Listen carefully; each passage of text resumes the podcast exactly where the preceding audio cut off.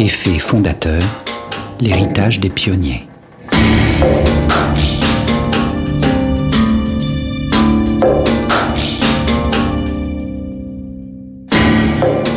Vous vous souvenez de Damien Labouda, que j'ai rencontré dans l'épisode précédent? On a, justement analysé la, cette expansion énorme de population au niveau de Saguenay. Ce généticien de l'hôpital Sainte-Justine à Montréal a une bonne formule pour résumer l'effet fondateur au sein de la population du Québec.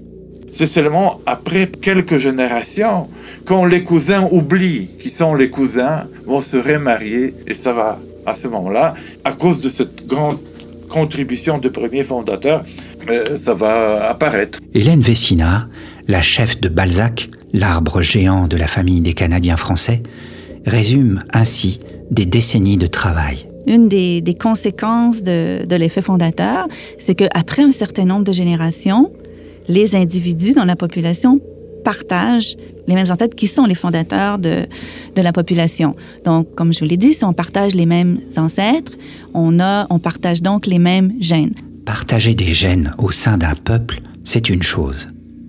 Mais en quoi cela devient problématique? C'est à cette question cruciale que nous allons essayer de répondre aujourd'hui. Plutôt que d'ouvrir des livres ou d'assister à un cours magistral, j'ai sollicité un scientifique. Je l'ai croisé sur la route de mes vacances à la montagne. Quand Benjamin m'a décrit sa vie au labo, l'œil rivé sur l'ADN de ses animaux modèles, j'ai compris qu'il serait l'interlocuteur idéal pour décrire le processus génétique de l'effet fondateur. Les gènes, qui sont composés de séquences chimiques, peuvent être modifiés. Quand nos cellules se divisent et commettent des erreurs, ou quand elles subissent l'attaque d'agents extérieurs par exemple. Cette notion importante a pas mal de conséquences. Benjamin nous évoque ces changements. Alors les mutations peuvent affecter euh, les cellules d'un individu, et donc modifier leur comportement, modifier leur physiologie, mais peuvent aussi euh, modifier les cellules reproductrices qu'on appelle les cellules germinales et donc être transmises à la génération suivante, à la descendance d'un individu. Et là, les conséquences de ces mutations peuvent être de trois types. Elles peuvent être soit euh, bénéfiques, donc positives, euh, positives au regard de du succès reproducteur ou de la survie de ces individus, donc des porteurs de ces individus et de leur descendance, au contraire, elles peuvent être négatives, ce qu'on appelle également délétères, c'est-à-dire qu'elles vont, contrairement à, celles qui sont positives, elles vont diminuer plus ou moins fortement la probabilité de survie de ces porteurs ou de leur succès reproducteur. Et enfin, dernière possibilité, ces mutations peuvent être neutres, c'est-à-dire ne ni favoriser ni défavoriser la survie ou la reproduction des porteurs de ces mutations et de leur descendance. Et c'est là que donc la sélection euh, naturelle va, va entrer en jeu, parce que c'est la sélection qui va favoriser les, les, mutations positives ou au contraire éliminer euh, les mutations négatives, tout simplement parce que les porteurs, les individus porteurs de, mutations négatives, bah, par définition, si c'est négatif et que ça affecte leur chance de survie de reproduction, vont au fur et à mesure des générations tendre à baisser en fréquence, voire à disparaître. inversement, les mutations qui vont favoriser la survie et la reproduction des porteurs de ces mutations vont, au cours des générations, euh, augmenter en fréquence. C'est en ça que la sélection agit. Ces modifications peuvent être transmises à notre descendance. L'évolution entre alors en jeu. La sélection naturelle est censée favoriser les mutations positives et faire disparaître les mutations négatives. Mais voilà, le moteur parfois se grippe. Mais la sélection, qu'elle soit positive ou négative, elle ne va pouvoir agir de manière efficace que sur des populations de taille relativement importante. Et plus précisément, plus la population est importante en taille, plus la sélection va agir de manière efficace. Et inversement, plus la population est petite en taille, donc composée de moins d'individus, moins la sélection, qu'elle soit positive ou négative, sera efficace.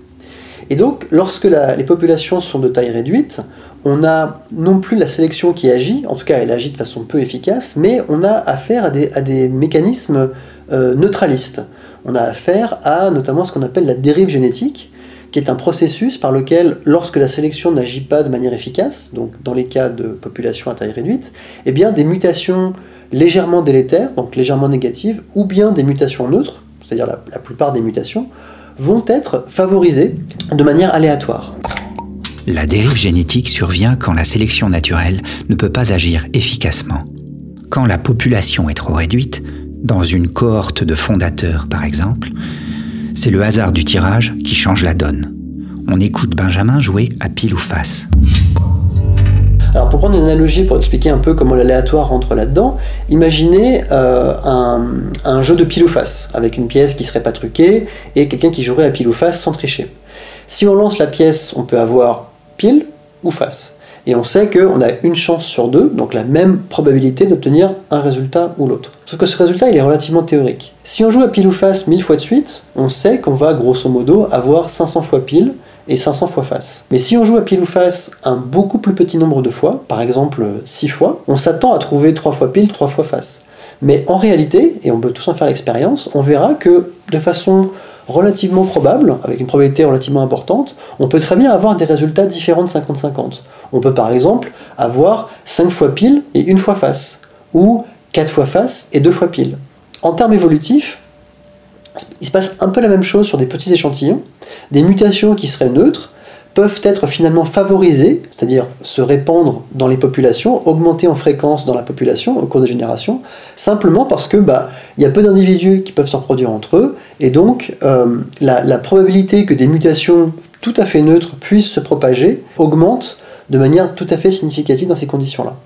Et donc les effets fondateurs, euh, c'est-à-dire lorsque des populations se trouvent euh, séparés d'une population ancestrale de taille beaucoup plus grande, par exemple suite à des migrations de population, sont typiquement des, situations dans lesquelles la, dérive génétique joue à plein, parce qu'on a affaire à une petite population, et au sein de cette population, la variation génétique disponible est relativement limitée, il y a des mutations bénéfiques, des mutations négatives et des mutations neutres, qui sont encore une fois majoritaires, et eh bien les mutations délétères et les mutations neutres dans ces populations... Euh, qui, euh, fondatrices, ensuite à les effets fondateurs, ont des chances, des probabilités assez élevées d'augmenter au cours des générations au sein de cette population et de leurs descendants. Les mutations neutres et délétères convoyées par les fondateurs se propagent au sein de la population à cause de la dérive génétique.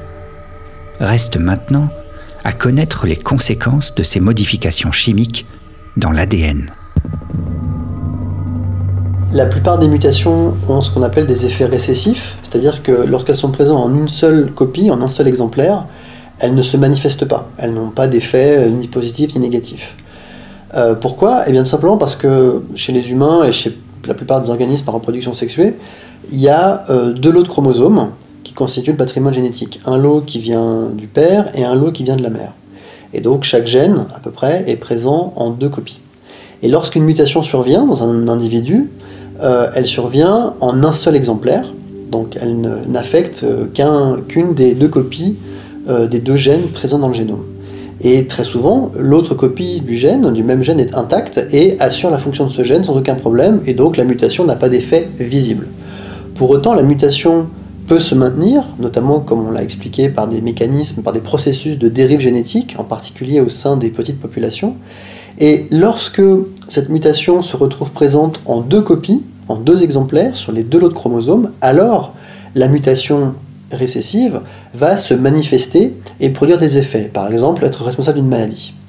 Alors dans le cas d'effets fondateurs, euh, on a effectivement un, groupe d'individus qui va migrer et s'isoler du reste d'une population beaucoup plus large, et elle va, entre guillemets, emporter avec elle une série de mutations dont elle est porteuse, et qui sont pour la plupart à l'état récessif.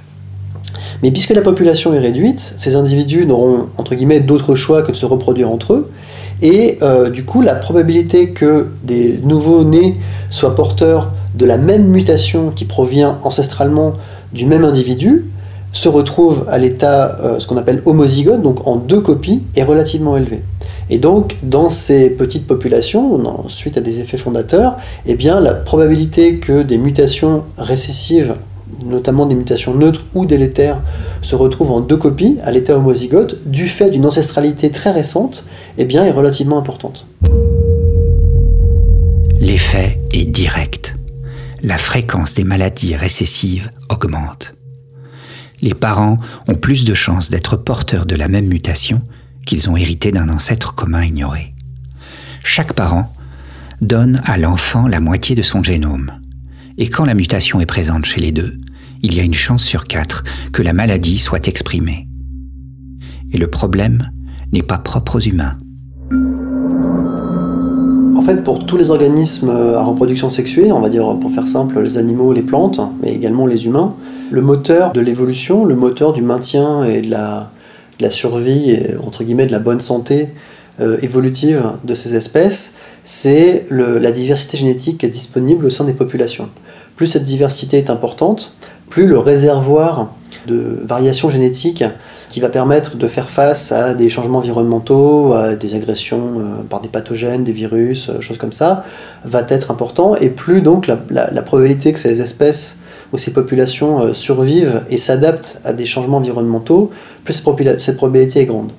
A l'inverse, si cette variation génétique est faible, ou si elle diminue, par exemple, suite à des effets fondateurs, par exemple dû à des migrations, eh bien la probabilité que euh, une sorte de charge génétique, donc des mutations délétères, s'accumulent dans ces populations, est relativement importante.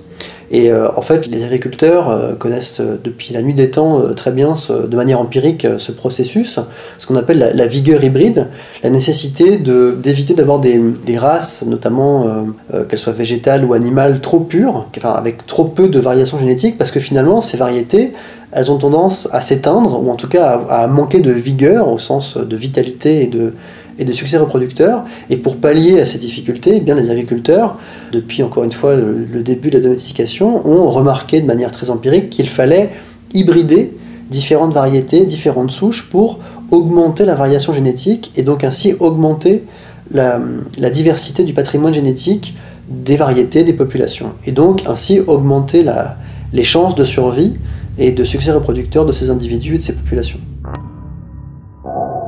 Ce phénomène génétique est général aux vivants. Les races pures chez les animaux font trembler les agriculteurs depuis très longtemps. C'est bien pour cela que les éleveurs introduisent souvent dans leurs troupeaux des éléments extérieurs. Benjamin ira même plus loin dans la discussion. Il a tenu à m'expliquer pourquoi la diversité génétique permet de s'adapter à des changements brutaux de conditions.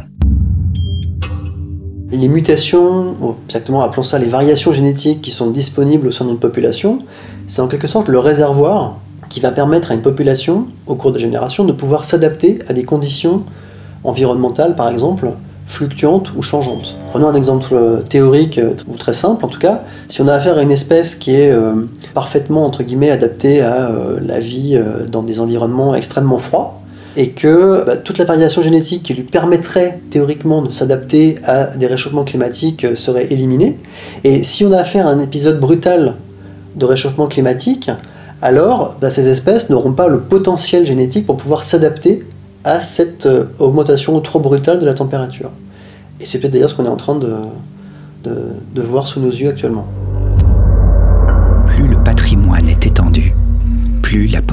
Va s'adapter à des conditions fluctuantes. Sa réserve de gènes peut l'aider à affronter les périls de la nature. Il faut voir le génome d'une population comme une bibliothèque. Si l'on perd certains ouvrages, des procédés pourraient disparaître. Dans le prochain épisode, nous nous rendrons dans une clinique pour écouter un grand professeur nous livrer sa vision du terrain. Ce médecin est aussi un historien qui connaît bien le peuple des origines une passion qu'il vous transmettra, j'en suis sûr. En attendant, je retourne lire Les Révoltés de la Bounty, que Jules Verne a écrit à partir d'une histoire vraie. Pour échapper à la tyrannie de leur capitaine, des mutins se sont réfugiés sur l'île de Pitcairn, dans l'océan Pacifique, avec des femmes polynésiennes. On dit que c'est un des exemples les plus frappants de l'effet fondateur.